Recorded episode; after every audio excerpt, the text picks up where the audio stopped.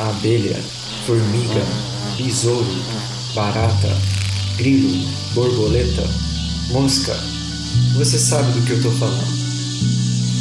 Os insetos permeiam a vida na Terra. O que você sabe sobre eles? Eu sou o Caio. E eu sou o Pedro. Você está escutando O zumbido do mosquito, o canto da cigarra. a pulga atrás da orelha. Você está escutando Bug Bites, o seu podcast sobre insetos.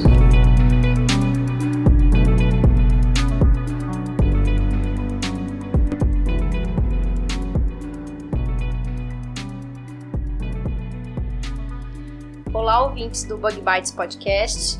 Estamos aqui para mais um episódio e dessa vez eh, eu venho trazer para vocês um dos assuntos que está na minha lista dos favoritos, que é o controle biológico de pragas agrícolas. Mas eu não vou falar sozinha sobre esse tema. Eu trouxe aqui um convidado, logo vou apresentá-lo para vocês. Mas antes eu gostaria de agradecer a todos os padrinhos que nos auxiliam aí a conseguir manter o projeto do Bug Bites e levar os assuntos e atualizações para vocês é, toda semana. E para você que ainda não é nosso padrinho e deseja contribuir, segue o link na descrição do episódio. Vocês podem acessar o site e verem todas as informações.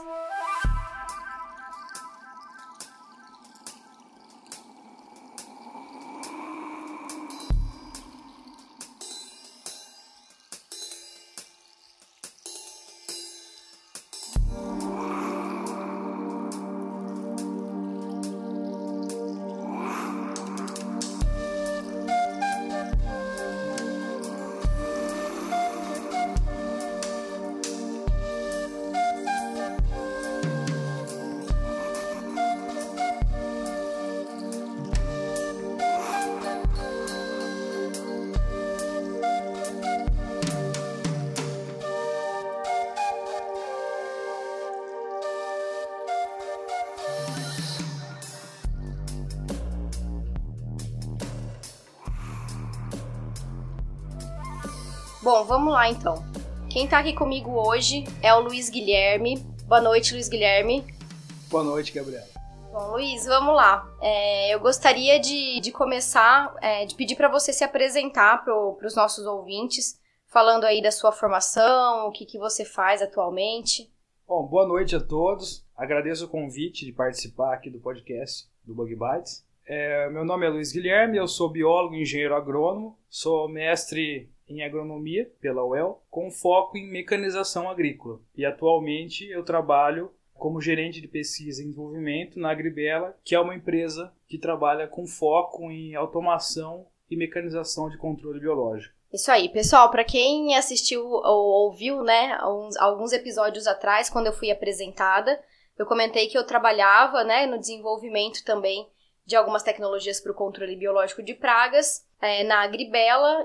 E por isso a ideia de trazê-lo aqui para vocês e gravar esse episódio para a gente comentar um pouquinho sobre o desenvolvimento dessas tecnologias para o controle biológico que vem ajudando né, na difusão e maior utilização desse processo. É, Luiz, continuando, né, o Bug Bites é um, um podcast voltado aí para entomologia, então eu gostaria que você contasse para os nossos ouvintes é, como é que começou o seu envolvimento com a entomologia de fato, visto que você disse que é da área de mecanização, né? Eu acho que como todos os biólogos e agrônomos que, que nos ouvem agora, onde concordar comigo que a, o meu envolvimento começa na graduação. É, tanto na biologia quanto na agronomia, a disciplina e o mundo dos insetos ele é estudado com certa profundidade nos dois cursos.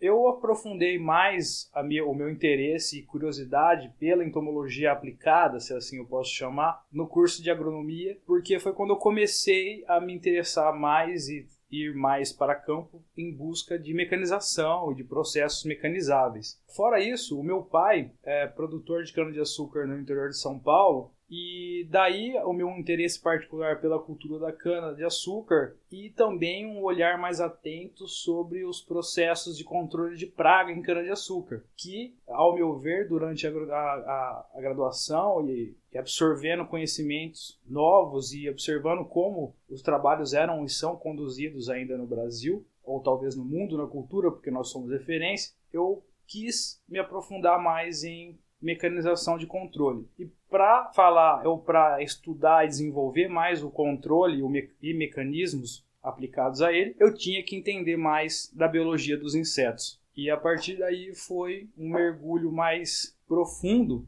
em entender isso, entender a biologia das pragas, a começar pela cana-de-açúcar, depois outras culturas, e como principalmente os biológicos ah, fariam efeitos sobre elas, e depois disso ainda, como as máquinas poderiam ajudar.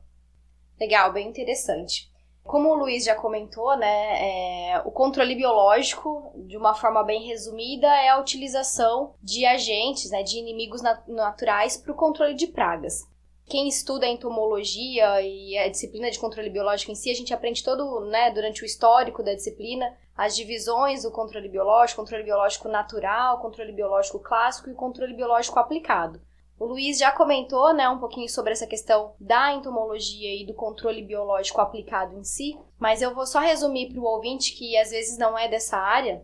O controle biológico aplicado, ou também agora chamado de controle biológico aumentativo, ele envolve a criação de, de inimigos naturais, sejam eles entomopatógenos, como os vírus, bactérias e fungos, ou predadores e parasitoides. Então, dentro do controle biológico aumentativo está a criação massal desses agentes e depois a comercialização e liberação a campo. Então, nesse sentido, Luiz, eu gostaria de saber qual que é a sua visão sobre o controle biológico aumentativo hoje no Brasil, principalmente, né? Talvez se você quiser explanar um pouquinho sobre a cultura da cana, visto que você já comentou é, dessa sua, desse seu gosto por essa cultura, mas de forma geral, o que, que você acha do controle biológico hoje, o controle biológico aplicado? É, eu acho que o controle biológico ele vive, acho não, isso é uma afirmação, né? Até muito difundida na mídia nos últimos anos, eu diria, é, de um aumento massivo do controle biológico no mundo inteiro e o Brasil acompanha isso em ritmo acelerado. Acho que grande parte dessa, dessa, desse aumento da utilização do controle biológico aplicado vem em função das novas tecnologias de mecanização. Então, quero dizer, acredito que o controle biológico sempre funcionou. É, fazendo uma reflexão de uma linha de tempo, antes dos químicos já haviam os biológicos depois dos químicos, eles também continuaram existindo. Acontece que na guerra comercial, muitas vezes os químicos passaram à frente dos biológicos em muitos, muitas culturas e muitas práticas, mas o controle biológico sempre existiu. Eu acho que hoje ele vive é uma retomada de forças uh, com um reforço bastante importante das automações, da agricultura 4.0 e das máquinas e mecanismos mais específicos e mais é, inteligentes do que nós tínhamos há quatro ou cinco décadas atrás. Só citando um exemplo disso, para exemplificar essa situação, o Brasil, por muitas vezes, é lembrado pelo maior programa de controle biológico aplicado no mundo, o controle biológico da broca da cana-de-açúcar através da microvespa Cotésia flavips. Isso já é um programa de mais de 40 anos de idade. É, as técnicas foram desenvolvidas há 40 anos atrás, mais ou menos. Naquele tempo, a mão de obra era farta na cultura de cana-de-açúcar no Brasil. É, vamos lembrar né, que naquele tempo de desenvolvimento a colheita ainda era manual. Então a mão de obra utilizada em amostragem e produção de biológicos era diluída numa massa grande de funcionários que as empresas tinham. O tempo passou e esse, por exemplo, controle biológico é, continua ainda, em sua grande maioria, sendo realizado da mesma maneira de quatro décadas atrás.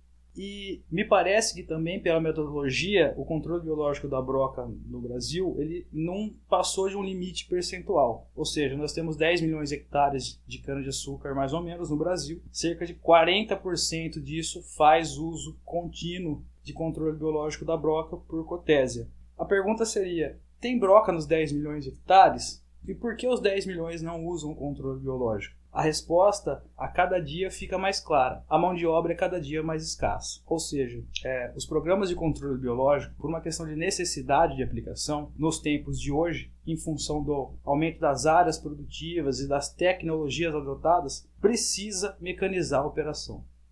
Então, voltando à resposta mais clara, que o controle biológico, como eu disse, sempre existiu e é uma ferramenta extremamente interessante. Hoje ele vive um grande momento, a perspectiva é de crescer muito e necessariamente a gente precisa pensar em mecanização dos processos de aplicação para que isso ganhe escala competitiva com os controladores químicos. Concordo com o Luiz nessa questão da importância, né, da, da mecanização, da automação desses processos. E só para situar o nosso ouvinte, a, a Diatreia sacaralis, que é a broca da cana-de-açúcar, como ele comentou, é um lepidóptero, né? Então a lagarta ela fica dentro do colmo da cana, o que dificulta muitas vezes o controle com, com agentes químicos, por exemplo, né, com produtos químicos. E então a Cotésia flavips, que foi a vespa que o Luiz comentou, é um parasitoide, é, um himenóptero, né, que consegue localizar a broca da cana dentro do colmo já e aí efetuar o seu parasitismo. Ela coloca os ovos dela dentro da lagarta, da, da, da broca da cana, efetuando assim o controle biológico.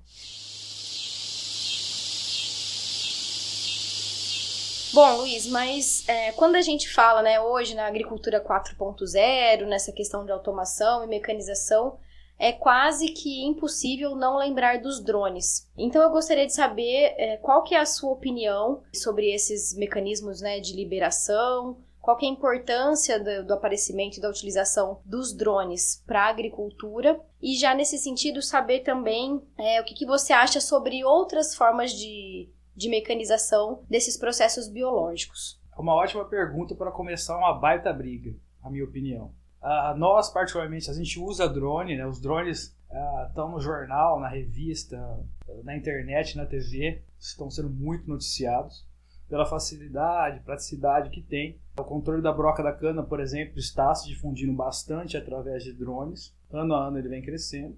Mas eu tenho uma opinião um pouco contraditória da maioria das manchetes nesse caso. É, eu acredito sim que os drones são uma ferramenta hoje uh, presente e deve continuar sendo uma ferramenta presente daqui em diante na agricultura.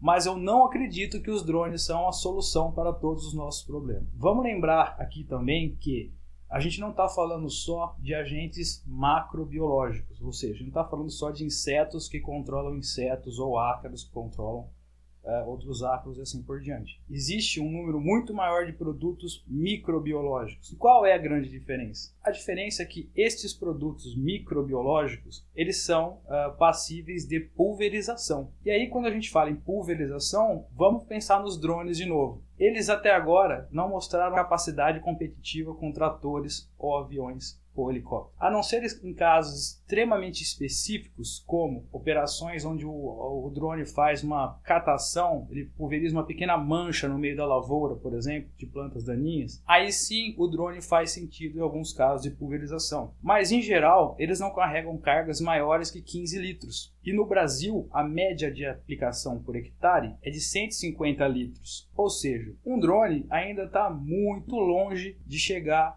em acompanhar uma operação de pulverização que seja conforme a necessidade que a gente tem no Brasil. E se ele aumentar essa capacidade, provavelmente a gente vai descobrir que voltamos ao helicóptero. Eu então tenho algumas restrições drones. Os drones são extremamente aplicáveis para operações de imagem, para mapeamento, para liberação de macrobiológicos. Todos os trabalhos de campo é, dizem que eles são muito bons. Quero citar aqui aplicação de tricograma, aplicação de Cotésia flavips, aplicação de telenomos também é uma boa estratégia, mas em muitas outras operações os drones não conseguirão substituir os tratores. Haja vista que um drone nunca será o tracionador de uma semeadora, por exemplo. Ou seja, o agricultor sempre terá um trator na, na propriedade, seja ele elétrico no futuro ou combustível alternativo, que seja. O trator é uma ferramenta presente nas propriedades e sempre será o drone não é substituto a um trator. Que isso tem, na minha opinião, é bem claro e precisa ser entendido. É, só para fechar esse tema do drone, para que se entenda também, a gente que está tentando colocar isso no campo também, a, a grande dificuldade do drone hoje, eu diria que é mais a logística de transporte do que o próprio equipamento. A gente está muito longe ainda de cada agricultor ter um drone. Então, às vezes, transportar o drone para fazer uma liberação numa área pequena torna a operação inviável. É, por isso acredito que as, os mecanismos terrestres também devam se desenvolver para aplicação de biológicos, tanto macro quanto micro. E que drones e tratores e pulverizadores convivam muito bem no mesmo ambiente num futuro próximo. Sem dúvidas, e até pensando na questão é, do manejo integrado de pragas, né, o famoso MIP, essa, esse incremento nas possibilidades de, de utilização de diferentes ferramentas vem a acrescentar tanto na, na, na eficiência né, do processo quanto na eficiência do próprio controle. Então é importante a gente lembrar sempre que essas ferramentas podem e devem ser utilizadas de, de forma conjunta e harmônica dentro da, das propriedades no campo. Né? Só um complemento aqui também, lembrando que a gente está falando de agricultura tropical. É, é existe um processo comum aqui no Brasil é, e que até as, as próprias pouquíssimas fabricantes nacionais aceitam, que é o seguinte: nós nunca vamos conseguir desenvolver máquina melhor do que os climas frios e temperados. Então, existe até um processo nas montadoras de tropicalização dos equipamentos, ou seja, eles são montados para climas diferentes, quando chegam aqui têm que ser adaptados. Isso é uma coisa que eu acho que está começando a mudar. Finalmente, o brasileiro está começando a acreditar que ele pode e ele deve, na verdade, construir os seus próprios equipamentos baseado nas características que a gente tem aqui.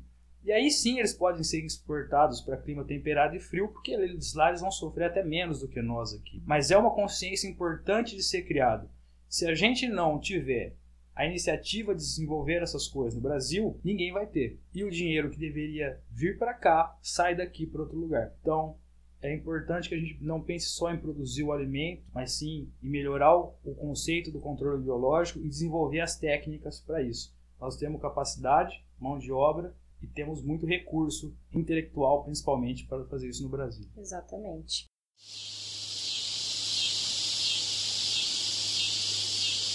Bom, Luiz, é, eu gostaria que você agora nos dissesse, da sua visão pessoal mesmo, é, quais são é, as perspectivas para os próximos anos no sentido do controle biológico, de repente do, do aparecimento de novos agentes de controle, até em relação a essa a mecanização, o que, que você acha que, que vai acontecer nos próximos 5 ou 10 anos aí relacionados ao controle biológico?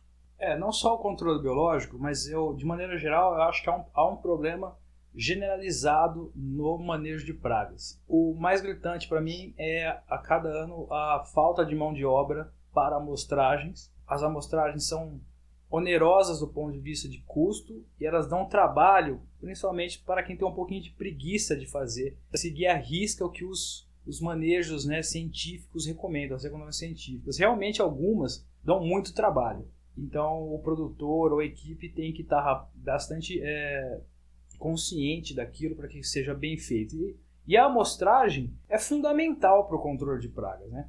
Fazer recomendação de inseticida ou manejo de, de pragas sem amostragem é praticamente uma loucura. Quase sempre vai ser economicamente um suicídio. Uh, o primeiro ponto é esse. Acho que em 10 anos as amostragens mudarão bastante. Quer dizer, acredito que a gente veja mais ferramentas uh, de automação de amostragem ou algumas que facilitem a amostragem, uh, como armadilhas que reduzam a necessidade de entrada na lavoura por muitas vezes em, em áreas muito repetidas, ou talvez as ferramentas de imagem melhorando um pouco, porque hoje não são eficientes, possam, em conjunto com armadilhas, talvez é, esse caminho leve a uma amostragem mais eficiente, mais rápida e aí uma recomendação mais assertiva. Paralelo a isso, acredito que os, os macrobiológicos eles, eles terão sim uma guerra travada com microbiológicos e um caminho inteligente para que isso não seja de fato uma concorrência será a interação entre eles. É, quero dizer que o número de biológicos que estão em registro é grande. Esses produtos competem cada vez mais com macrobiológicos como cotese tricograma e acredito que a interação deles passe a ser mais procurada por todas as culturas. Quero dizer, aplicações de BT, fungos entomobatogênicos em consórcio com parasitoides de ovos ou de lagartas, por exemplo. Para quê? Para que a eficiência de controle a priori seja melhor, para que os controles já criados permaneçam ativos. Falando um pouco de pulverização, também acredito que as caudas sejam mais valorizadas, quer dizer, a qualidade do que a gente aplica tende a ser mais valorizada, porque também a água cada vez ano a ano será mais valorizada. A gente não paga água no Brasil ainda. Se a gente começar a pagar um dia, e acredito que em 10 anos o agricultor passe a pagar mesmo que o mínimo pela água que ele usa na pulverização, uhum. a água será mais valorizada, portanto os volumes de aplicação serão menores. Sem dúvida. E aí a preocupação com a tecnologia de aplicação vai ser melhor, o que significa que a tecnologia será melhor também.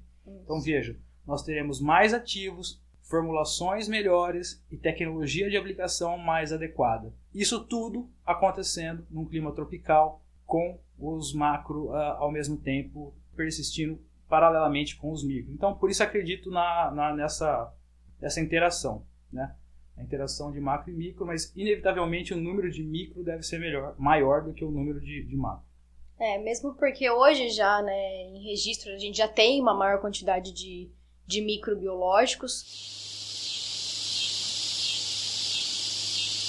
Bom, Luiz, tem mais algum outro processo do controle biológico, algum ponto de atenção em relação à mecanização que você queira colocar? Alguma observação, partindo já para o encerramento do nosso episódio? Sim, eu só quero deixar uma, uma última reflexão do ponto de vista de mecanização, é, do que eu acho que é bem diferente em relação a um químico. Independente do que a gente vai aplicar, se vai ser do que a máquina vai aplicar, se vai ser um macrobiológico vai ser um microbiológico, a principal diferença do químico é que sempre será algo vivo. E dentro desse conceito, o tanque, o reservatório, o que seja, o que está carregando aquele ativo, ele não pode ser o mesmo de um químico. Ele não pode ter a mesma especificação de um químico. Por quê? Vou citar um ponto muito importante e absolutamente negligenciado porque para os químicos nunca foi uma coisa relevante, que é a temperatura. Tanto macro quanto microorganismos têm temperaturas limite no armazenamento, inclusive nos tanques e reservatórios. Então, isso é uma das coisas que o biológico, as máquinas projetadas para biológicos, elas têm que ter e que os químicos nunca tiveram. Né? Uma calda química que passa de 40 graus quase não tem interferência nenhuma no ativo que está sendo aplicado ali. Mas para alguns microbiológicos, por exemplo, e quase todos os macro, acima de 40 graus eles são inviabilizados. Ou seja, não basta ter tudo isso que a gente está dizendo e quando chegar no campo, o aplicador, o produtor não se preocupar Sim. com a operação. Isso reitera para mim grandemente a importância do trabalho dos biólogos, engenheiros agrônomos, técnicos agrícolas e as pessoas que sempre serão necessárias na assistência de campo para que as técnicas de aplicação sejam respeitadas e que o produto tenha eficiência projetada desde a sua criação. Uhum. É, embora, quero só fechar dando o seguinte entendimento: não importa o quanto a tecnologia aumente, 4.0, automação, os profissionais, os bons profissionais sempre serão necessários. E é importante que a gente entenda isso aí. E como eu sempre digo, não adianta colocar um cavalo de corrida para puxar carroça. E a carroça pode ser muitos, muitas vezes o aplicador lá estragando a máquina que ele tem no campo. Quer dizer, ele tem uma boa máquina, mas ele está fazendo da maneira errada. E quem corrige isso é o técnico que vai lá ensinar para ele que aquilo lá pode ser melhorado. Então, é isso que eu acho, resumidamente, e acredito muito no crescimento consorciado de controle biológico e mecanização nos próximos 10 anos.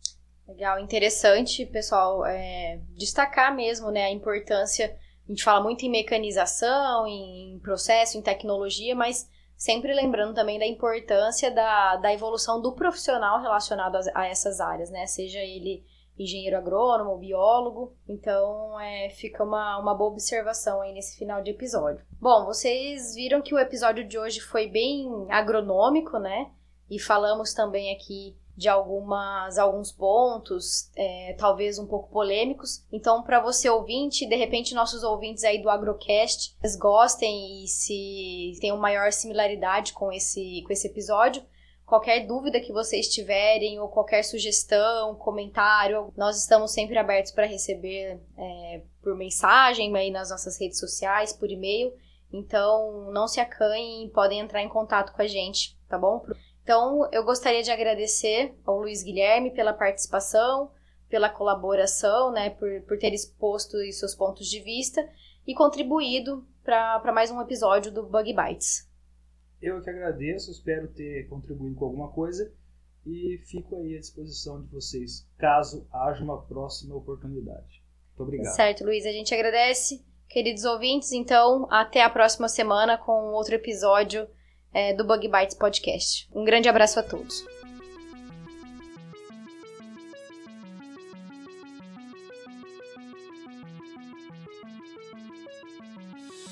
O Bug Bites é um projeto de divulgação científica relacionado aos insetos e à entomologia. Nosso conteúdo é produzido por especialistas da área e de acesso gratuito nas mais diferentes plataformas.